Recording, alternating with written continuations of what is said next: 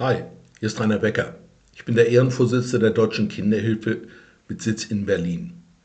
Im vergangenen Monat ist eine 13-Jährige durch besonders hochdosiertes Ecstasy zu Tode gekommen. Weitere Mädchen im Land Mecklenburg-Vorpommern mussten ein paar Tage auf die Intensivstation. Einige sind wohl mittlerweile aus dem Klinikum entlassen. Vorwürfe sind immer sehr schnell zur Hand, aber wem nützen sie denn noch?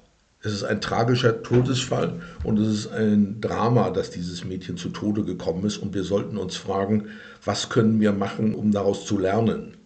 Daraus zu lernen heißt für mich ganz klar, wir müssen Kinder stark machen gegen Versuchung und gegen Verführung.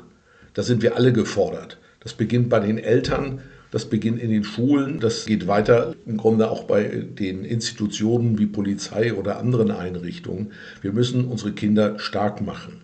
Dazu zählt, dass wir sie begleiten, dass wir sie aufklären, und dass sie merken, dass sie nichts annehmen dürfen von anderen Menschen, auch wenn sie noch klein sind und es ein Geschenk sein soll. Sie sollen sich nicht verführen lassen, einfach nur mitzumachen, um dazu zu gehören.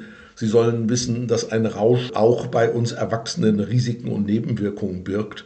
Aber einfach nur das Thema Totschweigen oder über Verbote reden oder über Strafen, das bringt alleine nichts. Lassen Sie uns unsere Kinder stark machen, wir alle.